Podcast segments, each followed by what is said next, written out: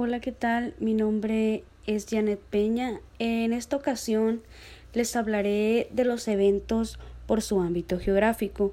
Estos se clasifican en tres, que son los eventos internacionales, los eventos nacionales y los eventos regionales. Los eventos internacionales son considerados eventos internacionales aquellos que sean originados por alguna institución internacional, ya sea de carácter regional o mundial, y cuya sede se ha decidido que sea nuestro país. Los asistentes provienen de varios países y regiones. Por otra parte, para que sean de carácter internacional, debe mediar la decisión de una Asamblea General Ordinaria del organismo internacional que lo convoca. Además, una reunión internacional se debe celebrar siempre en un país distinto y cada dos años aproximadamente.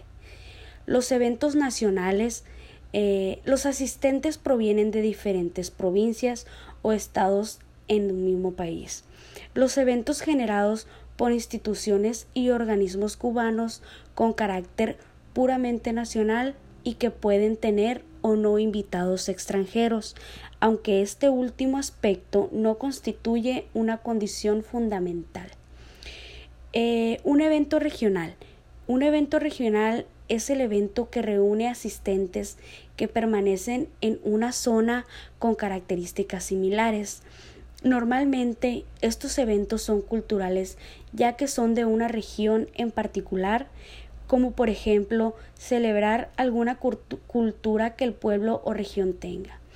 Algunos ejemplos de estos eventos son la celebración de un santo patrón del pueblo, el aniversario de alguna figura emblemática de la misma, etc.